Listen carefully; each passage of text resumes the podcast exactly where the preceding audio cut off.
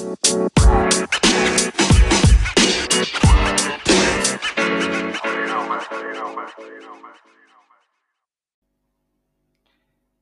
el episodio de hoy conversamos con Jocabet Solano.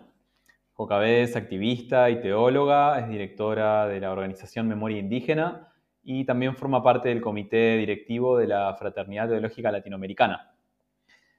Jocabet tuvo la oportunidad de participar en la COP26 en Glasgow la semana pasada como representante del pueblo Unadule y nos cuenta un poco de su experiencia aquí. Hola, Jocabet, es un gusto saludarte. Hola, ¿qué tal? También es un gusto saludarles y compartir este espacio con todos los que nos van a escuchar. Excelente. Bueno, para empezar, eh, empecemos por el principio y quiero preguntarte qué, es la COP26 y, bueno, ¿por qué, por qué participaste. Sí, muchas gracias por esta pregunta y también poder compartir la experiencia y qué es la COP26 y mi experiencia particular en Glasgow, Escocia, e, este año 2021. Bueno, la COP26 es la conferencia de las Naciones Unidas sobre el cambio climático. Y como verán, tiene un número, lo que significa que ha habido otras COP. La anterior fue la COP25 que se realizó en Madrid, en España.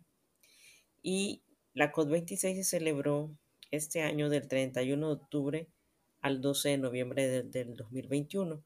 Esa era la fecha inicial, pero realmente el cierre fue el 13 de noviembre porque se extendieron las negociaciones.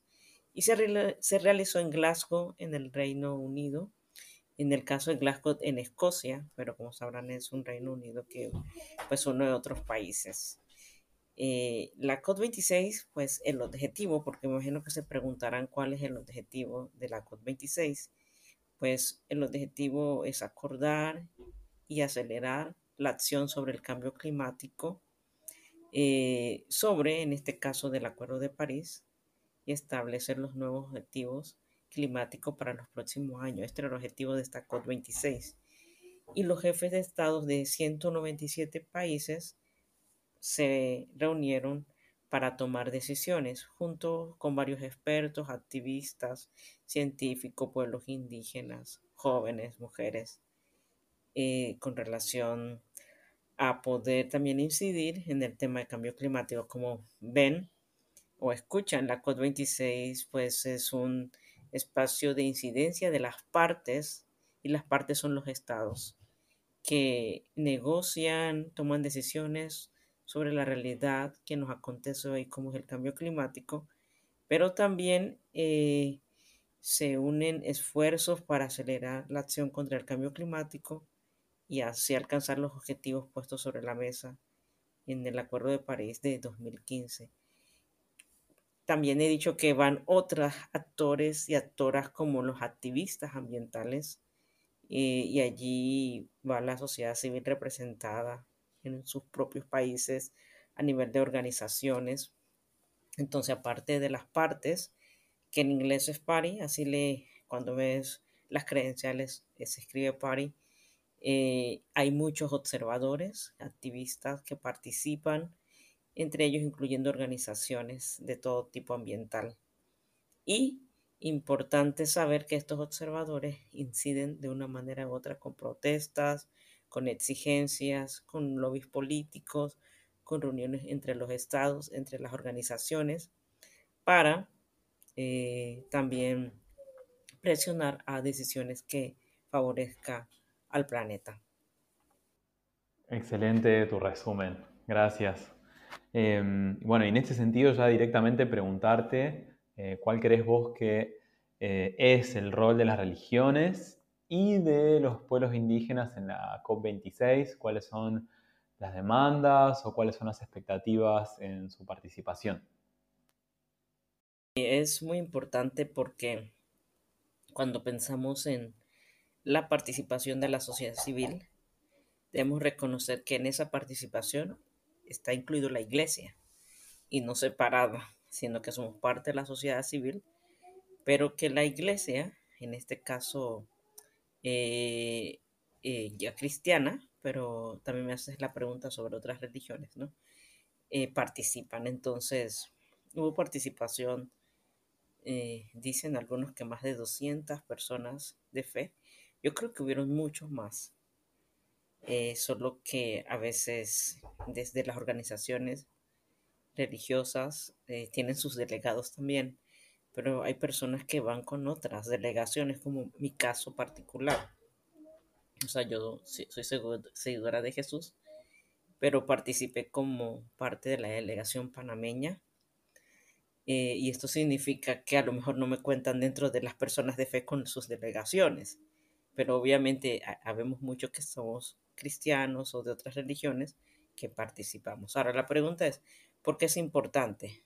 Bueno, desde la fe cristiana voy a hablar, porque es la religión que, que sigo, ¿no? En este caso yo creo que para todo seguidor de Jesús que cree en el Dios creador y que cree que Dios creó pues los cielos y la tierra, el cosmos y creemos, tenemos este credo de que la creación es el chalón de Dios y, el deseo de Dios para toda la creación es que haya vida plena.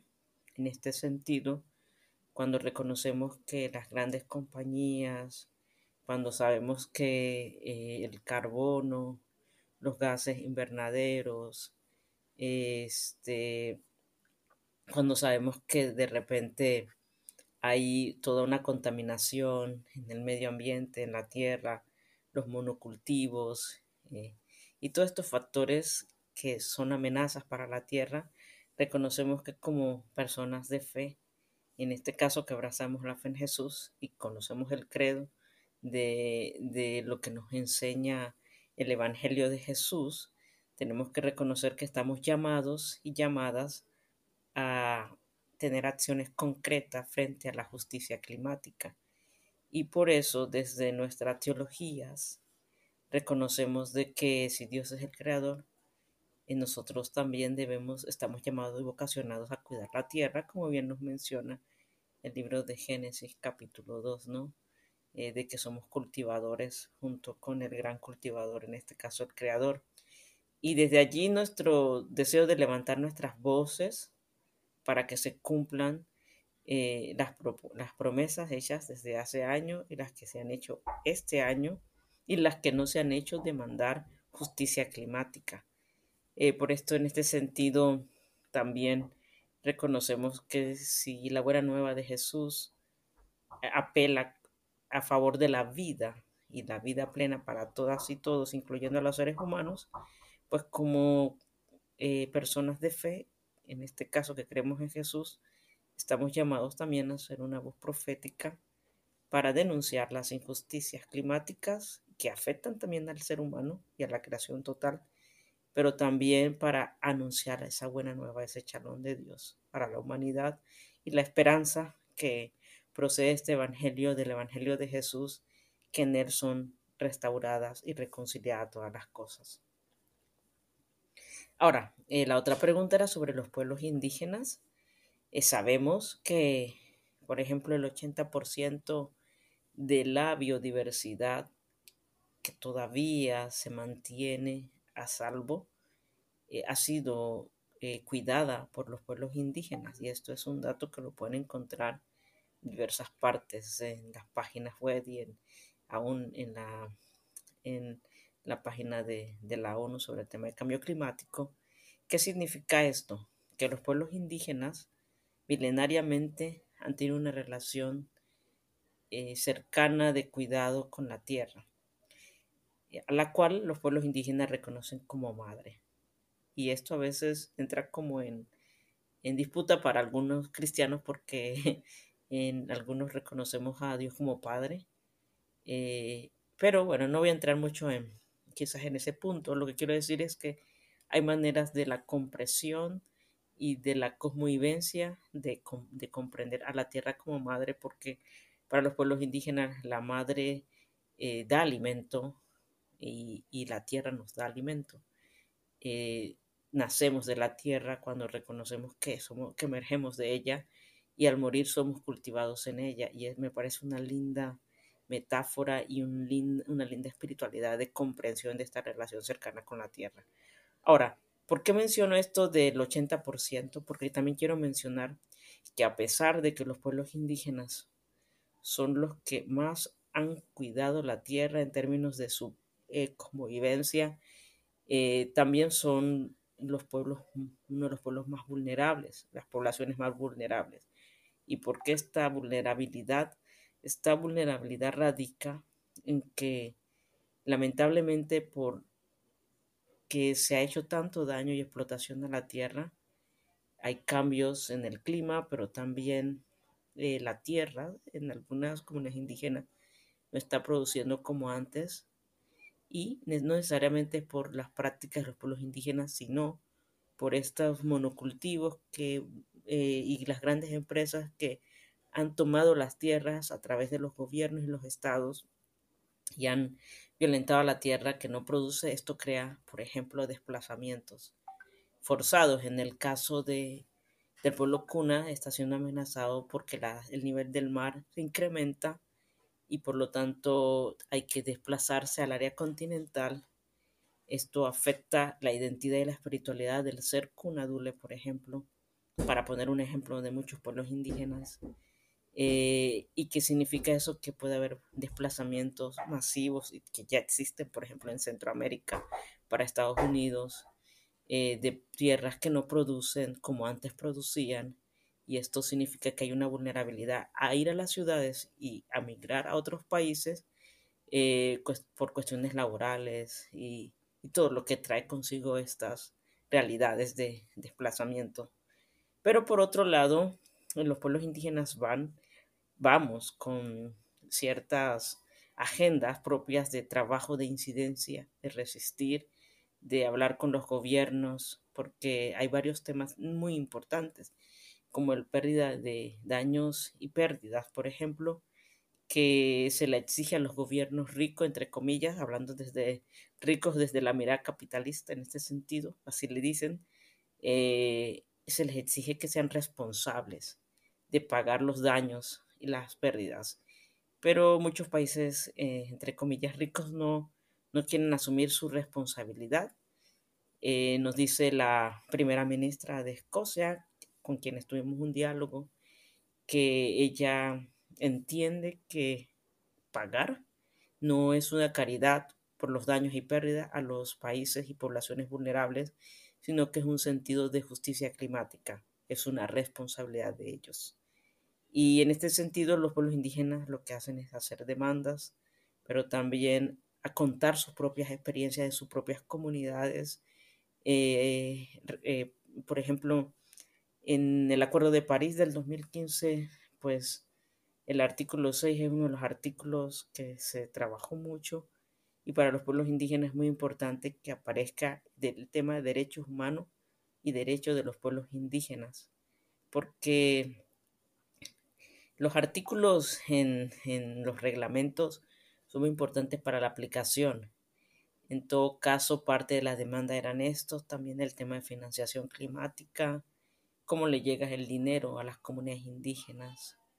Se ha dado una promesa desde el 2009 de billones de dólares y en este, esta COP26 también se dio otra promesa eh, de 1.7 mil millones de dólares, pero la pregunta es de qué manera esto le llega a las comunidades indígenas, reconociendo que las estructuras financieras, por ejemplo, tienen que también ser descolonizadas y esto es un sentido muy largo.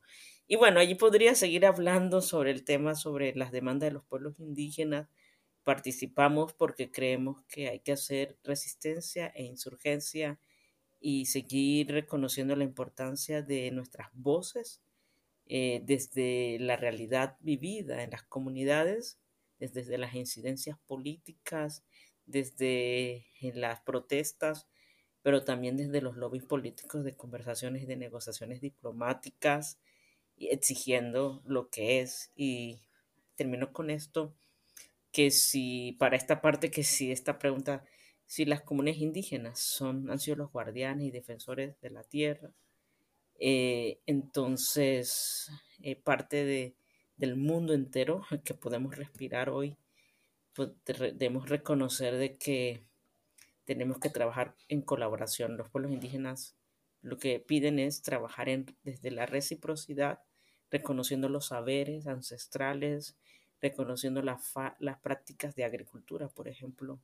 reconociendo que hay mucho que los pueblos indígenas pueden decir y hacer en medio de esta crisis climática y que es necesario escuchar las voces de los pueblos indígenas y que si hoy día todavía nosotros tenemos eh, bosques eh, que están vivos, es porque muchos de los pueblos indígenas han cuidado esto y es un patrimonio mundial. Entonces debemos eh, reconocer esto como algo real y no solamente como un folclorismo, sino ser conscientes de lo que significa para la vida. Excelente, Jocabet. Bueno, y preguntarte también eh, qué balance personal haces eh, de la COP26 en general, en qué aspectos crees que estas instancias son necesarias eh, o, qué limitaciones tiene y si hay algo que te llamó la atención del encuentro en general. Sí, bueno, creo que es importante también decir que esta emergencia climática nos permite también pensar a nivel holístico de nuestras propias responsabilidades como comunidad, ¿no? Como personas en la comunidad. Y uno tiene que ver con el calentamiento global de 1.5 grados. Eh, se llegó a la COP26 en una trayectoria hacia un devastador calentamiento de 2.7 grados. Y se estaba pidiendo y exigiendo a los líderes mundiales que, que se pudieran encarrilar hacia el nivel más seguro y el objetivo acordado de 1.5. Ahora, esto es muy importante porque aunque uno ve que son grados y uno está hablando aquí más de números y de, la ciencia, esto incluye millones de vidas que van a morir o que van a vivir. ¿Y qué significa esto? Significa que no estamos hablando solamente de, vidas como las de los árboles, las plantas, los animales, pero también de seres humanos.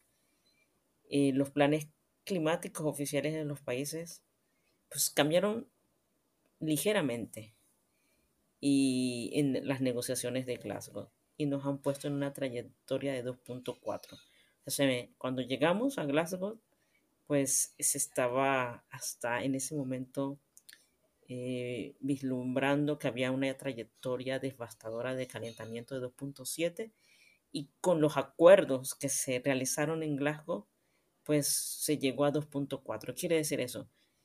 Eh, las promesas dadas por los gobiernos de lo que van a hacer para que eh, se desacelere el calentamiento global a partir de, por ejemplo, el tema de la deforestación de los bosques, el, el tema del carbono, entre otras, otros temas. Pero ¿por qué digo esto antes de responder a tu pregunta? porque tenemos que pensar en las vidas humanas y en las vidas de los seres vivientes, en los animales, los árboles, las plantas, etcétera, ¿no? Eh, cuando pensamos en esto es que cada práctica mía que hago o no hago influye en la vida de otros y tenemos que aprender de aquello que hemos vivido como mundo a nivel global que tiene que ver con la pandemia, de cómo somos seres interdependientes e interconectados unos con otros. Eh, se dice que si, si cumplimos, se cumple por completo, es decir, los estados cumplen por completo todas las promesas acordadas durante la COP26, eh, incluyendo la de poner fin a la deforestación y reducir las emisiones de metano, un poderoso gas de efecto invernadero, podrían llevarnos a poco menos de 2 grados Celsius. Eh, pero sabemos que en este momento son solo palabras y que hay un camino largo por recorrer antes de que se conviertan en una realidad.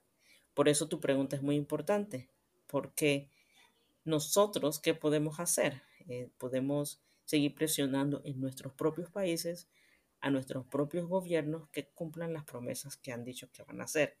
Pero para saber, primero hay que saber qué promesas ha hecho nuestros gobiernos y los estados. Y aunque está por debajo del 2.6, eso es lo que se menciona con los acuerdos, pues limitaría los peores efectos de la crisis climática. Sin embargo, todavía afectaría muchas vidas. Entonces, eh, esta instancia es muy importante eh, porque hacemos incidencia con los estados para que tomen acciones concretas. Y para que esas acciones concretas realmente se vean en vidas que puedan seguir viviendo, incluyendo, por ejemplo, yo que soy parte de una comunidad indígena, eh, sabemos que esto también repercute de forma directa con los pueblos indígenas y con la comarca de Cunayala. Eh, ahora, no es la única instancia eh, donde somos llamados a incidir, somos llamados a incidir desde nuestra ética de vida, es decir, desde el diario vivir. Y allí podemos asumir todos como ciudadanas y ciudadanos nuestra responsabilidad y no solo dejarlo al Estado, sino de qué manera yo con mi propia vida puedo realmente tomar acciones concretas que también frenen el cambio climático para que esta acción sea fuerte y sea colaborativa. Por eso creo que hay muchas formas de incidir desde lo local, desde lo personal, desde el Estado y en la COP26 pues se trabaja más desde los estados, pero también hay gente de todos lados haciendo y levantando sus voces. Por ejemplo, en el tema de combustibles fósiles, eh, no podemos alcanzar 1.5 grados sin eliminar gradualmente el carbón, el petróleo y el gas. Y hemos visto que en las dos semanas que pasaron en Glasgow han habido algunos clavos más en el ataúd por los combustibles fósiles contaminantes. Eh, pero aún no hemos visto los combustibles fósiles consignados en los libros de historia. El resultado final de la COP26 solo eh, vio un lenguaje relativamente débil sobre los combustibles fósiles pidiendo esfuerzo hacia la reducción gradual de la energía del carbón sin cesar, sin mencionar el petróleo y el gas. Por ejemplo, en las últimas horas ese es un cambio gradual. Eh, algunos países querían eliminar, por ejemplo, en el lenguaje, es decir, eliminar eh, este, el tema de combustibles fósiles, pero algunos países como India y la China, que son países grandes y mayor contaminadores, ellos querían poner una reducción gradual. O sea, son términos, pero que influyen mucho en que nosotros estamos ya eh, en una emergencia climática. Es decir, reducir gradualmente significa que va a ser progresivamente. Lo que algunos países pedían era que desde ya se pudieran tomar acciones concretas. Eh, bueno, estas son las realidades que se viven en medio de las negociaciones. Eh, creo que algunas cosas positivas es que cerca de 40 naciones e instituciones se comprometen a poner fin a las finanzas públicas en el extranjero para el carbón, el petróleo y el gas para fines del 2022. Eh, 12 naciones firman una alianza para cerrar los grifos a nuevos petróleos y gas. Eh, se necesita en el financiamiento climático, pues Escocia da una cantidad de dinero para el tema de pérdida y daño, se compromete la primera ministra de Escocia. Sin embargo, eh, las naciones ricas se quedan muy cortas en el tema de ambición para tomar decisiones, pero también para reconocer eh, el tema de pérdida y daños de 100 mil millones de dólares al año para los países vulnerables prometidos en el 2009 aún no se ha entregado. Y eso, como decía la, primera ministra, es dar la espalda a las mujeres, a los hombres, a los niños que enfrentan esta peor crisis. Eh, yo creo que tu pregunta sobre, más allá de las negociaciones, más allá de los acuerdos, tenemos que pensar en las personas que participaron. Eh, podemos llamarle, me gusta llamarle como el movimiento de la tierra, gente que está luchando por la justicia climática desde diferentes contextos, tanto religiosos como políticos, como también eh, desde las posiciones políticas muchas veces, ¿no? Y más allá de las negociaciones, pues podemos sacar esperanza de que la COP26 ha sido mucho más que solo las negociaciones. Se trata de un movimiento de personas que se unen para crear un cambio. Eh, se ha visto mucha gente hablando sobre la justicia climática y eso incluye que el movimiento de personas como los movimientos de joven, de juventudes, de los pueblos indígenas, de las mujeres, eh, de los eh, movimientos también de, de eh, se, le, se le, bueno, en la COP26 nos reconocemos como hombres y mujeres de fe comprometidos con esta lucha por la justicia climática. Ahora, yo, yo sé que no es quizás en este momento, pero también hay muchos hermanos y hermanas de las iglesias que creen que el cambio climático es todo un tema de, por ejemplo, de eh, que no es real. Eh, aún hay alguna gente que yo he visto en los WhatsApp que ponen que hay que tener cuidado con estas ideas que no son reales, pero sí, eh, entonces yo creo que, pues lo que decía al inicio, todo el tema que estamos viviendo hoy día también tiene que ser desde las teologías, por ejemplo, tenemos que también mm, proponer eh, por qué aquellos hermanos y hermanas cristianos y cristianas creen que esto no es real o la teología que menciona, por ejemplo, una de las teologías que se menciona que el mundo se va a acabar, así que qué importa, a la final Dios es soberano, pero si se acaba nosotros no deberíamos preocuparnos, ¿no? Pero el Evangelio de Jesús propone que nosotros somos quienes eh, estamos llamados a dar este mensaje de esperanza, por lo tanto, como esta buena nueva de Jesús habla de acciones concretas de vida, entonces como seguidores de Jesús estamos llamados también a denunciar. Y, y bueno, yo creo que es importante seguir como profundizando en ese tema, que yo sé que no es el tema de hoy, pero creo que es importante mencionar. Bueno, eh, no sé si había otra pregunta que se me olvidó. Sí, súper súper claro y gracias por extenderte en ese punto. Una última pregunta que quisiéramos hacerte para cerrar es, ¿qué pensás que mm, podemos hacer desde las comunidades religiosas y organizaciones de la sociedad civil para dar seguimiento a los compromisos de la COP26 y también qué pensás que podemos aprender desde la sociedad civil eh, sobre eh, la lucha por justicia climática o qué nos pueden enseñar las comunidades indígenas a los participantes de la sociedad civil sobre, sobre esta lucha. Sí. Bueno, una vez más quizás eh, recalcar y reafirmar el compromiso de cada ciudadano y cada ciudadana en su propio país. Saber, por ejemplo, cuáles son los compromisos que nuestros estados han dicho que van a hacer y estar velando de que esos compromisos se cumplan. Eh, yo creo que ahí, por ejemplo, como ciudadanos y como iglesia, que somos parte de la ciudadanía, eh, también aquí en nuestros propios países, debemos ser conscientes de pensar en de qué manera podemos crear conciencia en nuestras propias iglesias. De primero de saber cuáles son los compromisos eh, también conocer un poco más de la realidad del cambio climático a nivel de la ciencia, a nivel de los pueblos indígenas, a nivel de, los, de las eh, conversaciones políticas. Creo que es importante esta conciencia y concientización progresiva como parte de la ética de vida del cristiano por otro lado, yo creo que sí hay que profundizar un poco más en nuestras teologías de la creación. Eh, ¿Qué significa esto para nuestra propia vida?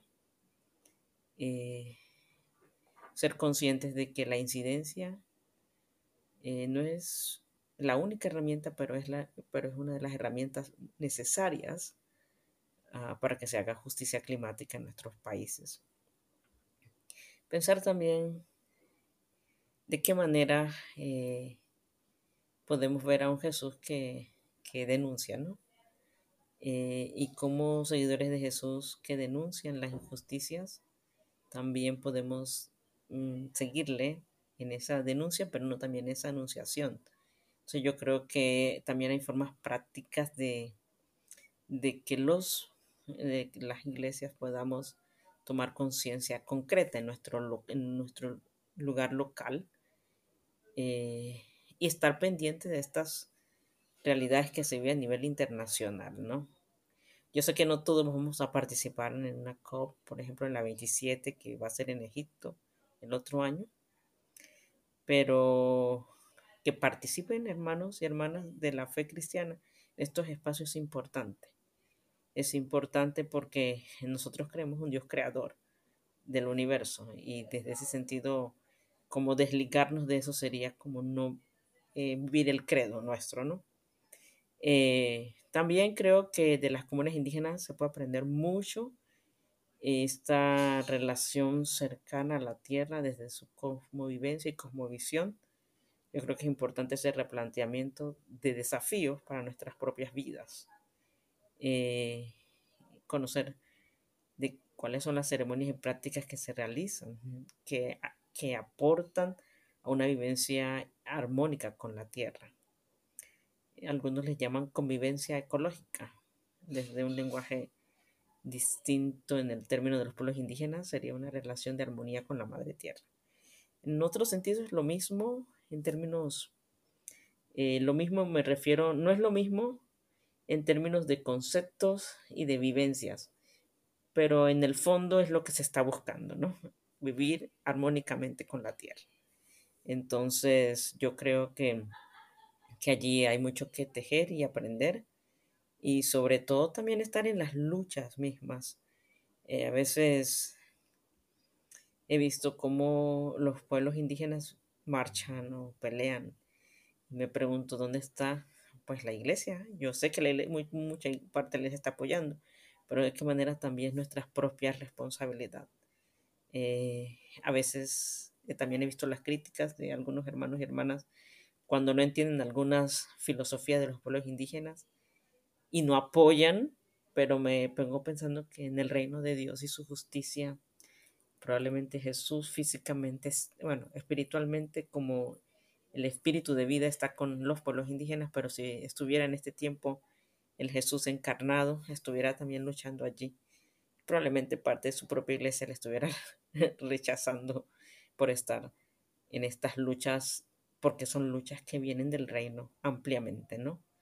Eh, en una teología que, que, reconoce la presencia del Espíritu en la vida, ¿no? Y yo creo que allí podemos también estar y caminar, luchar, incidir, aprender, acompañar y ser acompañados, no solamente vernos como quienes pueden dar, sino como bien preguntas tú, quienes podemos recibir de los pueblos indígenas. A pesar de ser uno de los pueblos más vulnerables, los pueblos indígenas, son los pueblos que han sabido mantener una vida de armonía con la tierra, lo que significa que en su espiritualidad hay una relación muy cercana con el Creador, porque conocen lo que significa la, eh, la sabiduría del Creador en los pueblos indígenas. Para vivir en armonía es la sabiduría de y reconocer que la vida en armonía es una vida plena a la cual nos llama el Creador y en el Evangelio de Jesús, a la cual nos llama Jesús a vivir en una vida abundante en Él.